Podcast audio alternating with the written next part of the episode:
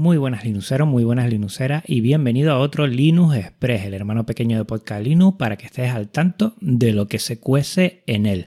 Hoy vamos a hablar del episodio anterior, el Linux Connection con Fediverse TV, el siguiente episodio probando el alfa de Audacity 3.2, los audios de Libre Home Gym, probando Autotune con G-Snap en Audacity, el RFX Gen que te va a servir para hacer efectos de sonido retro, la nueva versión de Caden Life, presenta tu charla en la Academia E y ten en cuenta la votación en la J-Pop, tanto atareado como a mí, y los Academic E que serán a finales de septiembre y en octubre.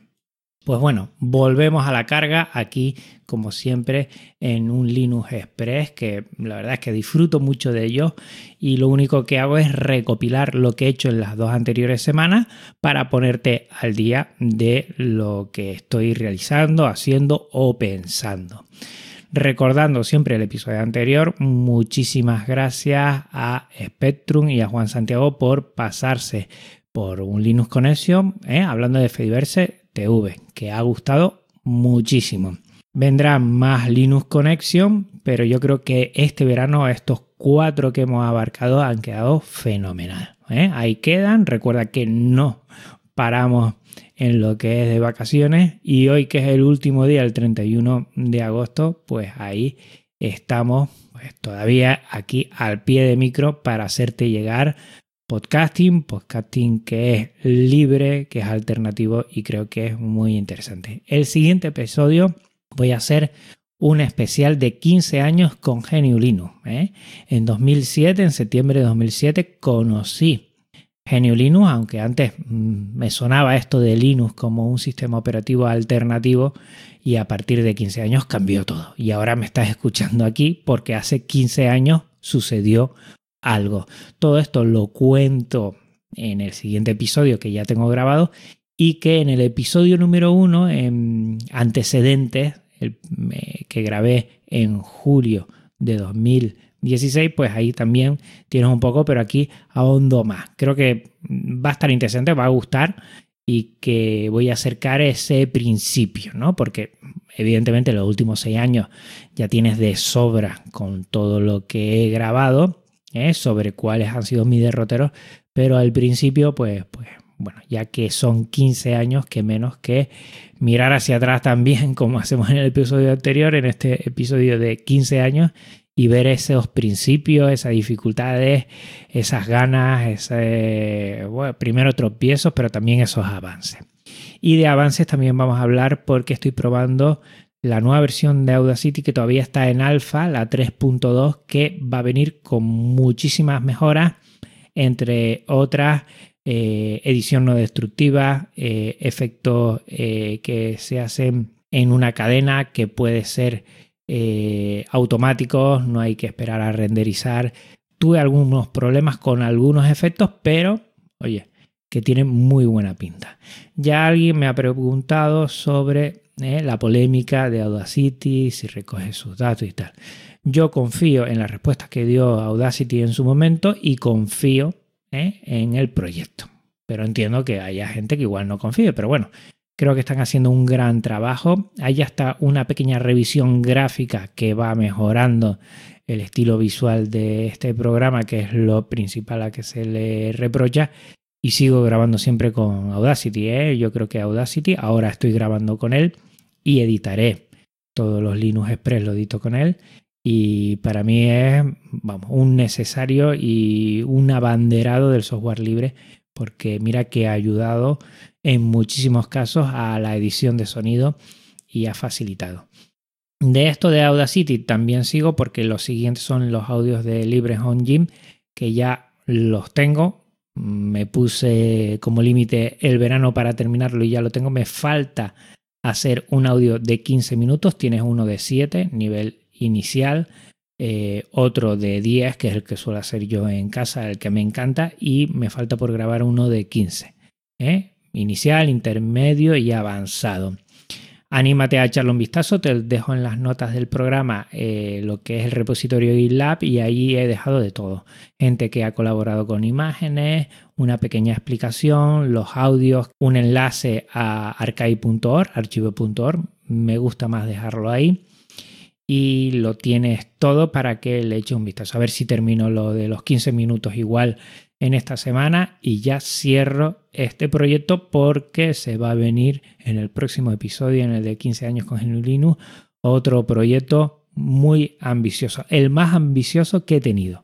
A ver si lo saco adelante, que no creo, porque voy a necesitar ayuda de mucha gente y no sé si moveré a tanta gente para hacerlo posible. Pero bueno, ahí queda.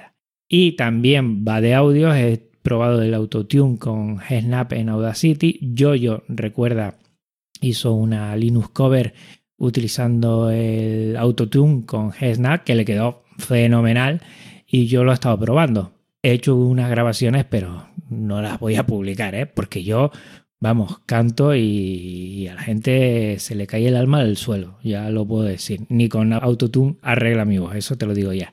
Eh, alguien me ha pedido, por favor, ponlo para ver la diferencia, pero es que me da mucha vergüenza y si a veces ponerme enfrente del micrófono me cuesta cantar, ni te digo. Pero funciona bien, funciona bien Snap y te lo dejo en las notas del programa para que le eches un vistazo. Al igual que eh, esta semana he indagado sobre algún sintetizador fácil para generar eh, sonidos retro y encontré RFX Gen ¿eh? que puede generar tus efectos de sonido y está muy bien. Eh, lo puedes tanto utilizar desde la página web como descargarlo y utilizarlo en, en Linux. O sea, está genial. Todo lo que genere eh, va para Creative Commons 0 y el propio programa está con licencia eh, libre. No recuerdo ahora cuál es exactamente, pero era licencia libre, lo cual siempre yo reviso muy bien para bueno, utilizar software libre. Está, mm, la verdad, genial, muy sencillo y si estás buscando hacer efectitos retro, mm, vamos, lo tienes de perla. Muy sencillo, muy fácil. Le das, a, si no te gusta ese sonido, por ejemplo, le das varias veces para que te enseñe algunos alternativos y, y funciona de maravilla. Te lo dejo en la nota del programa al igual que funciona de maravilla la nueva versión de Caden Live, la 5.8, eh, que a finales de agosto ha dado la luz. Mm, no sé cómo lo hacen, pero Caden Live siempre a lo último, revisando errores, dando nuevas oportunidades de trabajar más fácilmente y entre ellas la característica de un editor de subtítulos. Y esto lo voy a enganchar con la siguiente, que es presenta tu charla en la academia bueno, me encantaría que si tienes algo que mostrar, no tienes por qué irte a Barcelona, sino que vamos, lo puedes conectarte. Yo lo voy a hacer y voy a hablar de KDE Live. No quiero contar más. Voy a hablar de unas nuevas características de KDE Live que creo que son muy interesantes.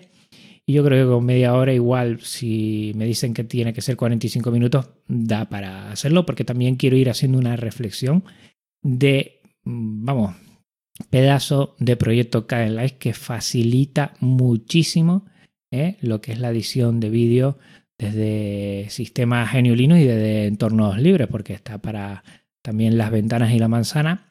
Y yo creo que, que está fenomenal que podamos tener un software que es libre, que funciona de maravillas, que se actualiza cada mes, cada mes y medio y que cada vez te da más características y más características y más características sin que pierda esa estabilidad que ha conseguido, que es, vamos, una pasada y que lo disfrutamos mucho. Si quieres hacer edición de vídeo, cae live, es que no te lo pienses.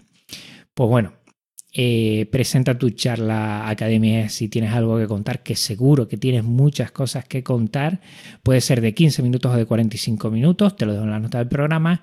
Y también pedí estas semanas, hoy es el, último día, no sé si te va a dar tiempo, votar por Genio Linux en la JPOD, tanto a Atareado como a mí en la parte de tecnología. Puedes hacer hasta tres votos por cada sección y nos encantaría, tanto a Atareado como a mí, que nos pudieses votar para poder estar en la final, que con eso yo ya estoy más que agradecido y que se note que Genio Linux ¿eh?